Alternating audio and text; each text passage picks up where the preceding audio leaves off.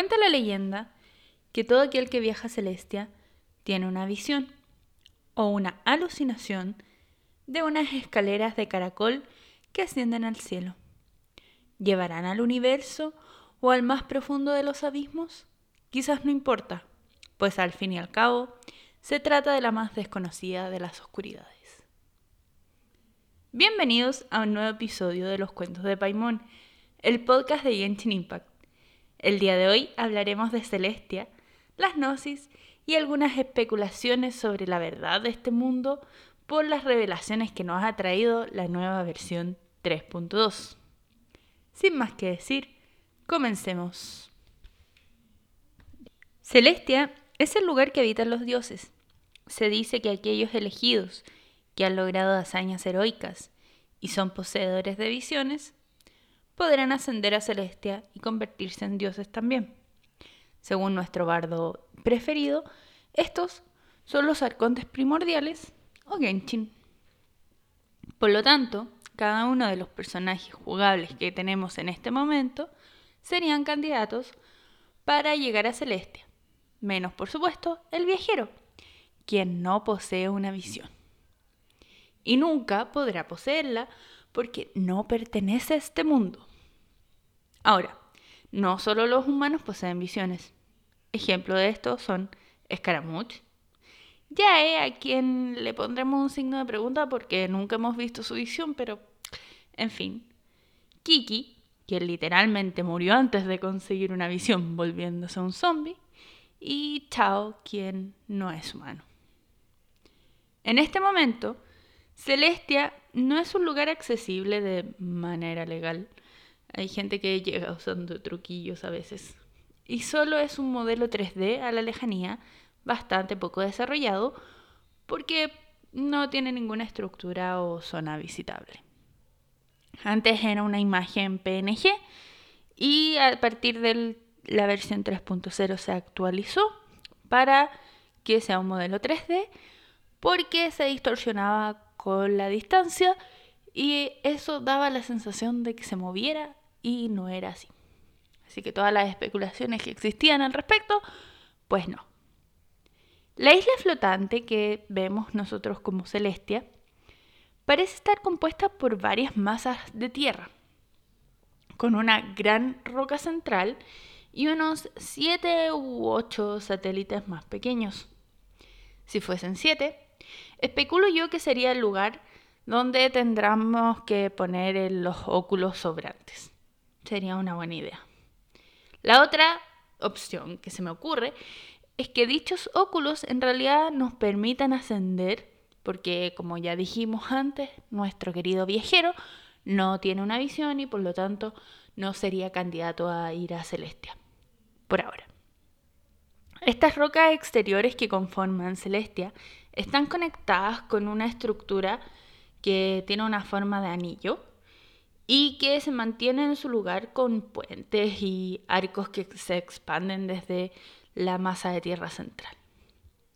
Todas estas rocas parecen casi como si hubiesen sido arrancadas de la tierra. Quizás nos encontremos con un lugar de donde fueron tomadas estas rocas. Y que en, algún momento del pasado, junto con sus estructuras, en realidad formaron parte de Teibat. Sus superficies están cubiertas por exuberantes llanuras y bosques que contrastan con la parte inferior que es áspera y escarpada. Si bien algunos signos de arquitectura son visibles desde las rocas exteriores, todo el foco se encuentra en la estructura principal, que está en la masa central, con dos estructuras que son discernibles a la distancia, que consiste la primera, bueno, ambas son hechas de mármol, y o una piedra blanca bastante similar. La primera es una aguja que está colocada más hacia el borde. Y la segunda, ah, sí, más hacia el borde y la segunda es una estructura que es más prominente y que está rematada en una enorme construcción dorada que se asemeja a un astrolabio.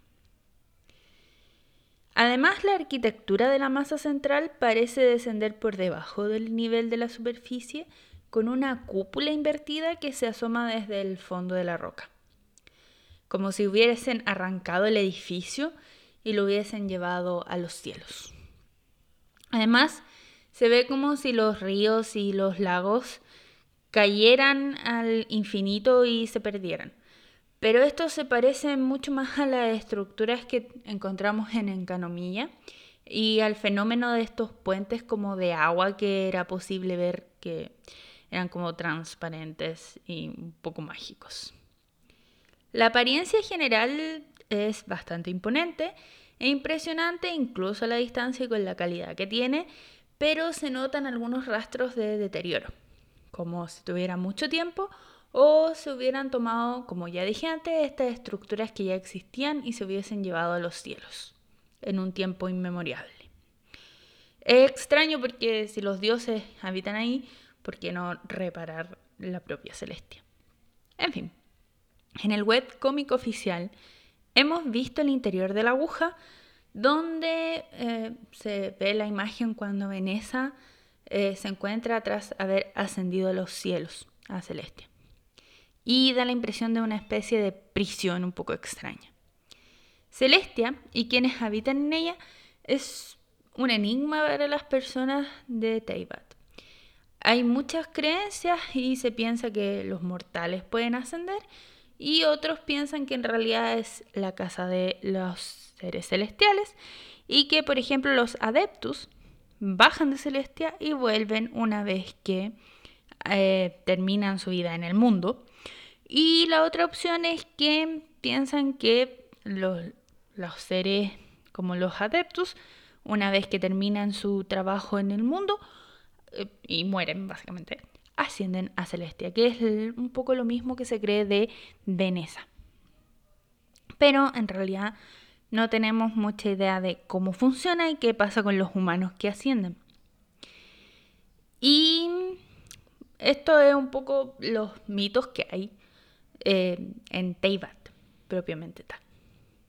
Cuando hablamos de Veneza, que es, uno, es el halcón del oeste, uno de los cuatro vientos, y quien se supone que ascendió a Celestia, donde se encuentra el árbol que está en Mondstadt, el levantaviento, y hacia donde apunta la estatua de Venti, Tanslave afirma que en última instancia no hace nada más que flotar bajo la luz de los dioses. O sea que esto sugiere que en realidad, aunque un humano ascienda, no va a ser considerado igual a las divinidades que se encuentran en esta zona. O sea, son simplemente humanos ascendidos y no llegan a ser dioses propiamente tal. En un pasado más lejano, los humanos podían comunicarse con Celestia directamente a través de mensajeros celestiales. La antigua civilización de Salvindir, que es la que se encuentra en Espina Dragón, tenía unos murales al respecto. Por alguna razón desconocida, Salvindir finalmente es destruido por Celestia, por un pilar celestial, por eh, esta estructura que lanzaron sobre la ciudad y que destruyó su Irminsul. Y cuando el mensajero celestial intentaron ponerse en contacto con el mensajero celestial, no respondió y al final la civilización fue en decadencia. Otro de estos pilares cayó en la cima, que los encontramos en la profundidad, donde se encontraba el em, fango oscuro, si no recuerdo mal. Y también sabemos que ahí habían estructuras semejantes con edificios invertidos que tienen como la misma eh, edificaciones parecidas a los que encontrábamos en Encanomilla, un poco parecido a lo que se ve en Celestia, un poco parecido a lo de Salvindir, y parece que fueron estas civilizaciones destruidas por los dioses. Finalmente, el último pilar del que sabemos hasta ahora se encuentra en las eh, proximidades de Sumeru, en el desierto, donde se encuentra la gran tormenta de arena que podemos ver por ahora, pero no podemos acercarnos. Y sabemos que en esa zona estaba la ciudad de la Dama Luna, la que fue destruida por Celestia y de la cual hablamos en episodios anteriores que si les interesa pueden revisar en, en, los, en Spotify y en YouTube, dependiendo de dónde me estén escuchando. Entonces, dentro de Salvindir y en la isla Surumi tenemos también representaciones de lo que era la relación con Celestia. Pero ahora ya no vamos a hablar más de eso y vamos a hablar de la diosa desconocida u orden celestial, ya que ahora podemos ponerle un nombre. La diosa desconocida es quien separa al viajero de su hermano o hermana. En fin, depende de quién hayan escogido. Y se nos presenta ante nosotros como la protectora de los principios celestiales. Nombre bastante fancy. Celestia parece haber establecido o actuar de acuerdo a estos principios celestiales, que son las leyes que rigen a este mundo. El término de principio celestial se usa a menudo como sinónimo de celestia. Y estos son los principios que están íntimamente ligados con la verdad de este mundo. Verdad de este mundo que Dottore nos cuenta en el capítulo de Sumero. Pero ahora vamos a hablar, antes de hablar de esto, vamos a hablar de las gnosis. Las gnosis son el elemento utilizado por los siete para, según lo que nos dijo Venti, resonar directamente con Celestia. Y es una prueba del estatus de un dios como parte de los siete. Toma la apariencia de una pieza de ajedrez, esto es bastante curioso. Y hay muchas especulaciones al respecto. Las gnosis son la encarnación del control de los principios celestiales sobre Teyvat y de las leyes celestiales. Los comentarios que nos hace Escaramucha al respecto, que preceden la lucha contra el viajero y la reina menor Kusanali, sugieren que la guerra de los arcontes se libró por la posesión de dichas gnosis. Es posible, aunque no hay ninguna base al respecto, y según lo que nos dice la misma Najida, que las gnosis puedan ser destruidas y que esto atrajera la atención de los principios celestiales, la diosa desconocida. Como estas gnosis, eh, con, su forma de pieza de ajedrez, residen normalmente dentro del, del pecho de los arcontes, o al menos ahí hemos visto que las extraen o que se les extraen además de el aparatejo que se le armó para la gnosis en el cuerpo de Escaramuch, en este dios mecánico. Se supone que podrían ser eliminadas, pero hasta ahora sabemos que Saritza, que es la Arconte Crayo, mandó a los Fatuis por algún, con algún poder para recopilar las gnosis. Por lo tanto, los humanos pueden tener gnosis en sus manos, lo cual es muy curioso. Y han sido, bueno, tomados por la fuerza o deliberadamente entregadas por los arcontes, lo cual es curioso.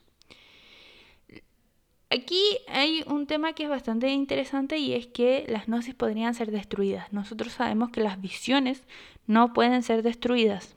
Además, los arcontes parecen no necesitar las, las gnosis, misma cosa que nos dijo Venti en algún momento, a diferencia de los humanos, quienes cuando están lejos de sus visiones parecen sufrir las repercusiones de ello y por ejemplo mm, sabemos que hay gente que está dispuesta a morir por sus visiones como lo fue el amigo de Kazuha o hay personas que pierden su personalidad al perder sus visiones como lo que pasa en Inazuma lo cual es bastante curioso pero ahora vamos a hablar de la relación de los arcontes con Celestia. Se dice, vamos a partir por aquí con un tema que ya hemos hablado antes, pero me parece interesante, que la erosión es la degradación gradual de una persona en el tiempo, también de los dioses, y que es parte del orden natural y de las leyes que gobiernan este mundo. Chong-Li nos sugiere que la erosión que, que sufren todas las criaturas ha sido impuesta a él o a todos por los principios celestiales. Ja. Najida afirma que los principios celestiales no han aparecido desde el cataclismo que sería el momento en que nos separa a nosotros con nuestros hermanos, y teoriza que podría despertarse o volver si se destruyera una de las gnosis, ya que eso desestabilizaría el orden que ha impuesto sobre Teyvat. Curioso. Muchos arcontes que conocemos ya, bueno, en realidad no podemos especular sobre el resto porque todavía no nos han sido presentados, pero los que ya conocemos hasta el momento eran dioses que tenían cierto poder sobre la región en la que estaban y sobre las personas. Y acabaron siendo los ganadores de lo que conocemos como la guerra de Arconte, que, de los Arcontes, que son guerras que se sufrieron en toda la zona de Teyvat. Sabemos que Venti, por ejemplo, que es el primer arconte que conocemos, nace como una brisa de aire de los mil vientos y que adquiere poder luego de que Decarabian es derrotado. Cuando las historias que contaba este bardo sin nombre, que inspira su rostro, en realidad, su, su cuerpo, hacen que adquiera poder al inspirar a las personas de Mondstadt, del antiguo Mondstadt, a levantarse contra el tirano Dios por su libertad. Es decir, que Venti nace en Teyvat, se vuelve fuerte en Teyvat y no es un dios externo, como podríamos especular. Chongli, por su parte, tampoco parece ser un dios externo, pues su naturaleza es del rey de los adeptus, como se nos ha dicho, que son estas bestias iluminadas y está formado por la energía geo extraña. Es como un big slime geo, aunque a él no le gusten los slimes, pero le toca reconocerlo. Quien se convierte en un dios. Sabemos además que Chongli ya tenía un gobierno sobre las personas y que tenía esta alianza con la diosa del polvo, Winsong, y que eventualmente se sube al trono del arconte Geo una vez que ella muere y gana la batalla contra otros dioses que entierra con sus lanzas.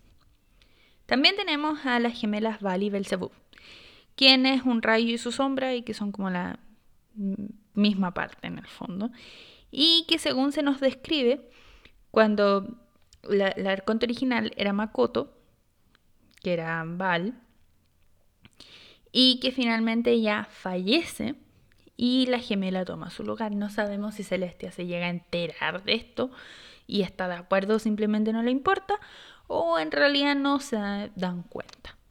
Najida, en tanto, no tenemos conocimiento de qué era ella antes, una especie de aranara, en fin, élfico ramita esqueje. De la reina mayor Roca de Bata. Y sabemos que al final nuestra querida Najida, o en realidad Ruca de Bata, en un principio era parte de la tres reyes, de los tres dioses que gobernaban sobre la ciudad de la Dama Luna, y que finalmente ella fue la que sobrevivió a los otros dos que murieron en... Bueno, la, diosa de las flores no sabemos exactamente en qué murió, qué, qué circunstancias rodearon esta muerte, pero sabemos que sí fue un poco problemática, puesto cayó este pilar del cielo y destruyó la ciudad, y el rey de Ser se volvió loco con el conocimiento prohibido. Así que en realidad sabemos que es la sobreviviente de estas circunstancias. Pero ahora vamos a hablar del valor de las gnosis para los arcontes. La zaritza fue o envió a los fatuís a recolectar las gnosis por razones que todavía desconocemos. No sabemos si lo que busca, no sabemos realmente qué es lo que planea la tzaritza al conseguir todas las gnosis. Quizás quiere despertar al orden celestial o hacerle frente o quién sabe. Quizás es un plan de los fatuís que está usando la zaritza. No lo sabemos. Actualmente, cinco gnosis están en posesión de los fatuis. La primera sería la gnosis crayo, que no hemos visto, pero asumimos que tienen posesión, si es que fueron mandados por la zaritza. En fin. Y no sabemos para qué la ocupa. Ni cuál es el plan con todas las gnosis. También sabemos que tienen la gnosis de Venti. La gnosis de Venti no sabemos para qué la ocupaba. Él no nos da mayores explicaciones, solo nos dice que le permite razonar con Celestia y sabemos que fue tomada por la fuerza por la señora. Aquí podemos discutir si es que Venti no luchó por proteger la gnosis y en realidad la entregó voluntariamente o si en realidad no podía oponerse frente a la señora. Yo creo que en realidad no quiso hacerle frente a la señora porque sabemos que señora era parte de las personas de Mondstadt, que ella fue alguien de Mondstadt que odiaba al Arconte Nemo por... Bueno, hay una historia de amor ahí que termina mal, pero en fin. Así que creo yo que eh, fue más como por proteger a las personas de Mondstadt. La gnosis del Arconte Geo, él la usaba para fabricar mora y decidió entregarla pacíficamente como parte de un contrato con la misma señora. Dicha gnosis en realidad él la utilizaba también para eh, hacer, o sea, fue parte de un contrato y estar dispuesto a entregarlo por un mismo contrato a mí me parece bastante sospechoso. Pero la entregó voluntariamente. Luego tenemos la gnosis electro que es un caso bastante particular porque no sabemos para qué la usaba Makoto ni por qué estaría dispuesta a entregarla. Después Makoto murió y pasa a Ei, que tampoco logró utilizarla realmente, ni sabemos por qué estaría dispuesta a entregarla, pero sí está dispuesta a dejarla de lado por la eternidad. En este caso se la pasa a Yae, a Yae Miko quien se supone que no la usó, pero tampoco sabemos si es que la usó para algo, lo que sí estaba dispuesto a pasarla, o ella está dispuesta a pasarla por la vida del viajero. Finalmente aquí nos cuestionamos si es que la gnosis no tiene ningún valor para ella o el viajero tenía tanto valor para ella como para cambiarlo por la gnosis. Quizás no logró dimensionar qué valor tenía la gnosis, aunque no creo porque nuestra querida ya es bastante astuta. Luego tenemos Escaramuch, quien la intercambia por el viajero, la utilizan con ayuda de la gente de Sumeru para darle el control al robot gigante y finalmente les arrebatada por la mismísima Nagida. La Arconte Dendro utiliza primero la, la Gnosis Electro para poder acceder a los recuerdos de Ruka de Bata y al final decide poder entregarla porque para ella representaba un peligro que permaneciera en Sumeru. No sabemos si por el hecho de estar en Sumeru y no en Inazuma donde debería, eh, con lo cual los mismos Fatui se están poniendo en peligro. Tal vez por tener dos gnosis juntas, lo cual implica que los Fatui están en aún más peligro y, o simplemente porque atraería la atención de gente como los Fatui y de las personas de Inazuma quizá y de las mismas personas de eh, Sumeru, ¿cierto? Que podrían intentar aprovecharse, incluso la Orden del Abismo, quien parece no tener ningún interés en las Gnosis por lo demás. Y a cambio, para entregarla, le exige a Dottore que elimine a sus segmentos o clones mm, o cosas extrañas. Finalmente, la gnosis dentro, que sabemos que Ruka de Bata la utilizaba para el sistema Cacha, que era la función que tenía hasta que Najida la desactiva este sistema, ella decide entregarla a cambio del conocimiento que era la verdad de este mundo y que al parecer ella, como el conte dentro, incluso desconocía, a cambio de Dotore, quien obtiene dos piezas en un movimiento. Recordemos que parecen piezas de ajedrez. El secreto que Dottore le ofrece a Najida es el que había descubierto Escaramucho. Y este es que los cielos y las estrellas son una mentira. La implicancia de que el cielo sea una mentira y que el orden celestial sea el primer descendido la vamos a discutir a partir de ahora. Bueno, aquí es donde la cosa se pone interesante. Si el cielo es una mentira, entonces no sabemos realmente qué es lo que hay sobre Teibat. Y lo que es más grave aún, con las implicancias directas que trae, que no serían las estrellas ciertas. Se supone que las estrellas marcan el destino de las personas, sobre todo de los portadores de visiones.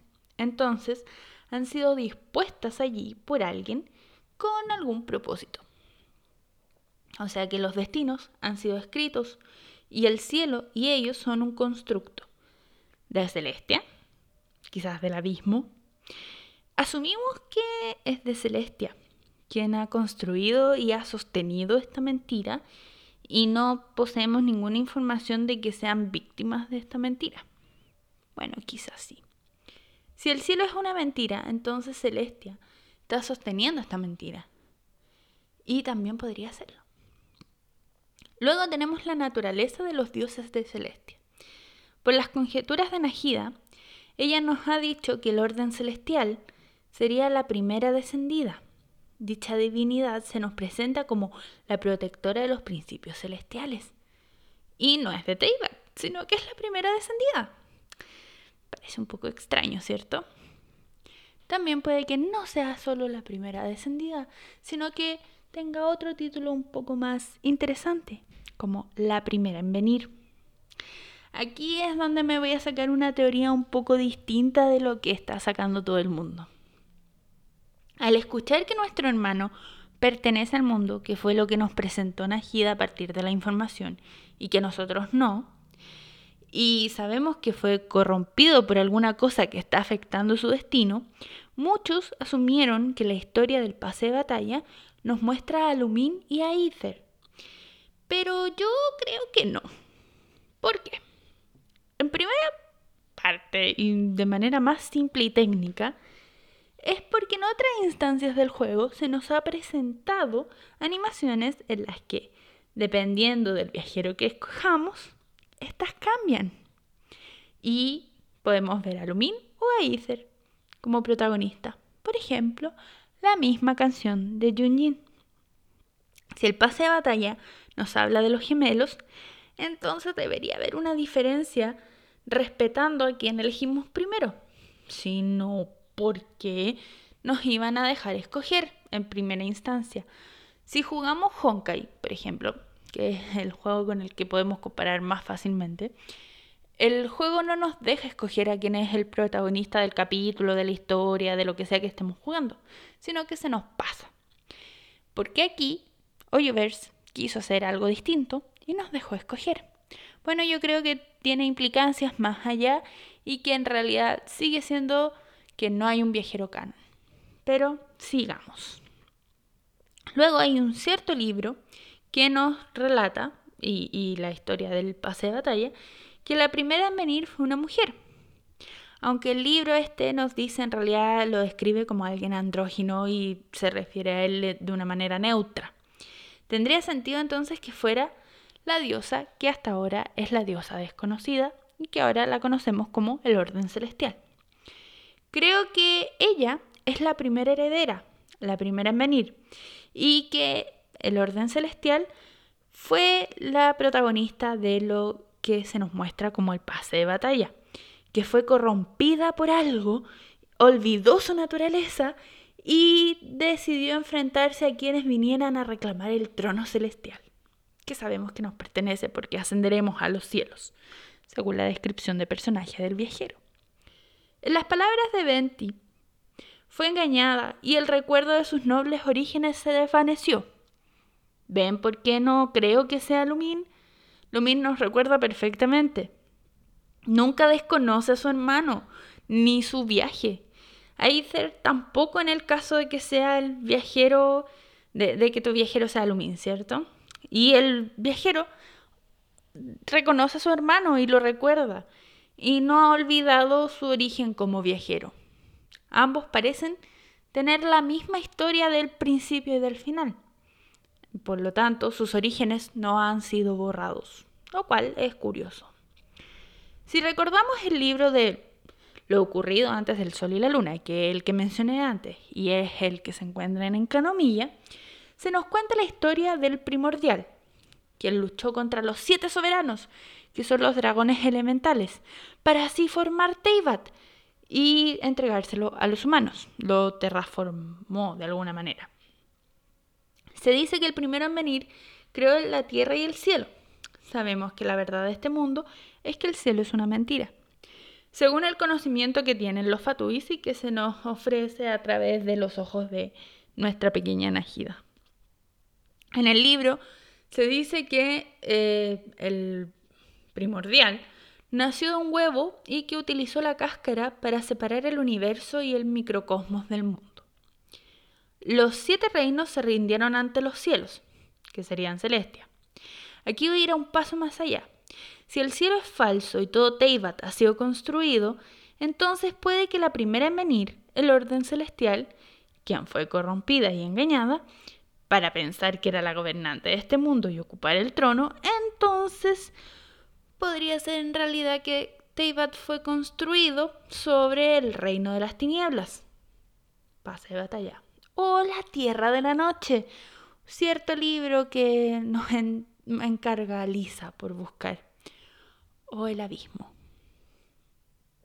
Para mantener el equilibrio entonces y la mentira el orden celestial o el primero en venir o como quieran llamarlo, construyó las gnosis y se las dio a aquellos que habían ganado en la batalla por el poder, aquellos que se habían levantado sobre las siete naciones, que estaban dispuestos a proteger a las personas y se las entrega para poder resonar con ellos y de alguna manera mantener el control sobre las siete naciones que habían arrebatado a los dragones primordiales.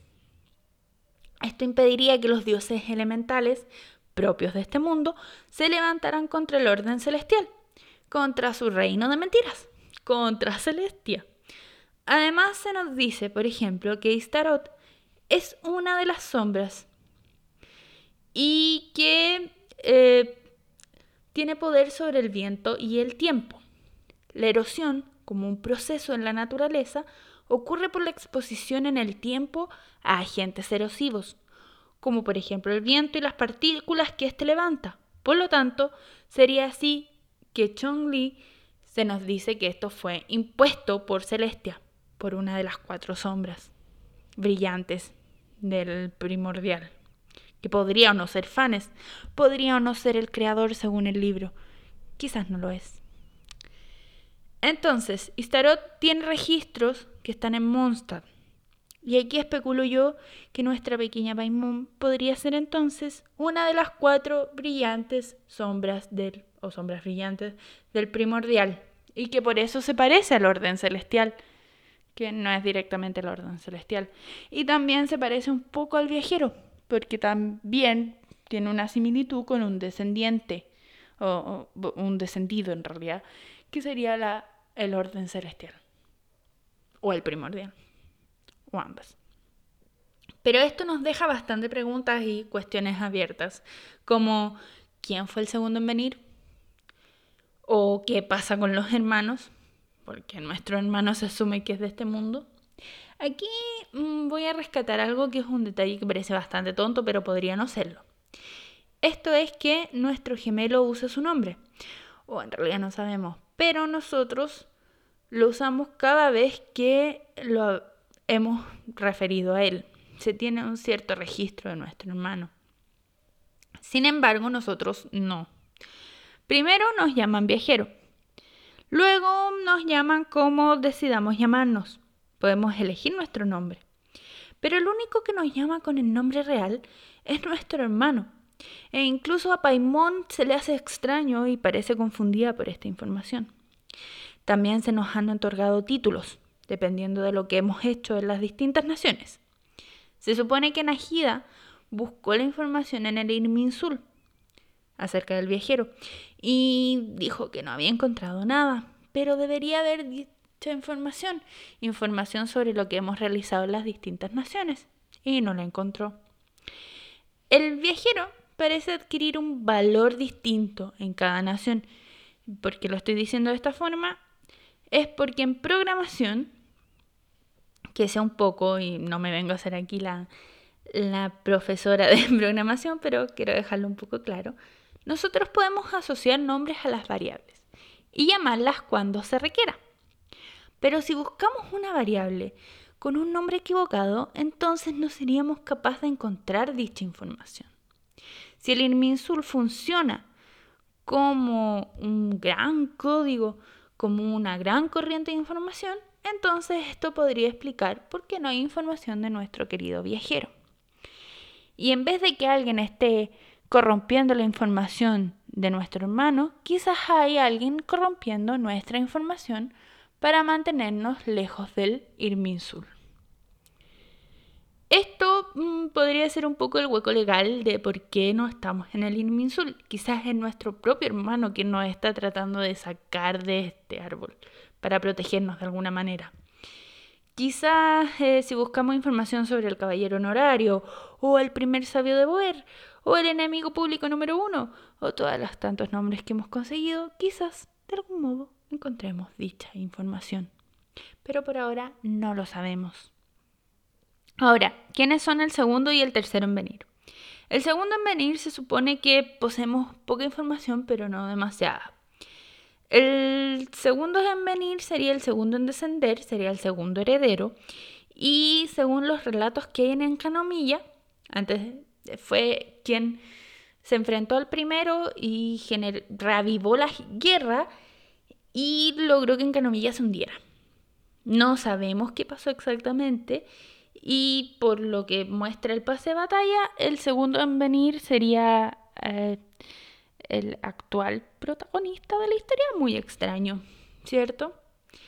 Quizás nuestro hermano es el tercero, pero por alguna razón no está categorizado y nosotros somos el cuarto descendido.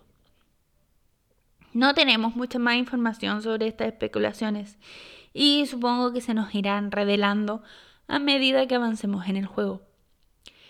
También tenemos por qué mm, los arcontes, esta duda de por qué los arcontes están tan dispuestos a renunciar a lo otorgado por Celestia.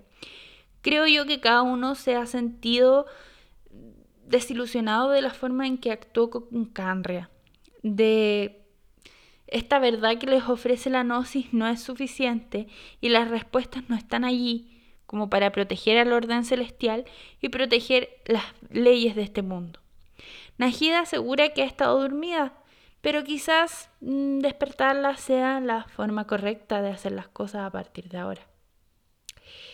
Eh, supongo yo que las gnosis requieren de un avatar o un arconte que las canalice y que las mantenga activas, y por eso es que no han atacado a los arcontes propiamente tal, y que están buscando hacer tratos, negociaciones, ofertas, etc. Pero eso es todo por el día de hoy. Si les gustó el episodio, no olviden dar like y compartir y comentar porque me ayuda muchísimo. Si tienen alguna teoría loca que quieren que discuta, déjenmela en comentarios. Subo episodio todos los sábados. Así que nos vemos la próxima semana. Adiós.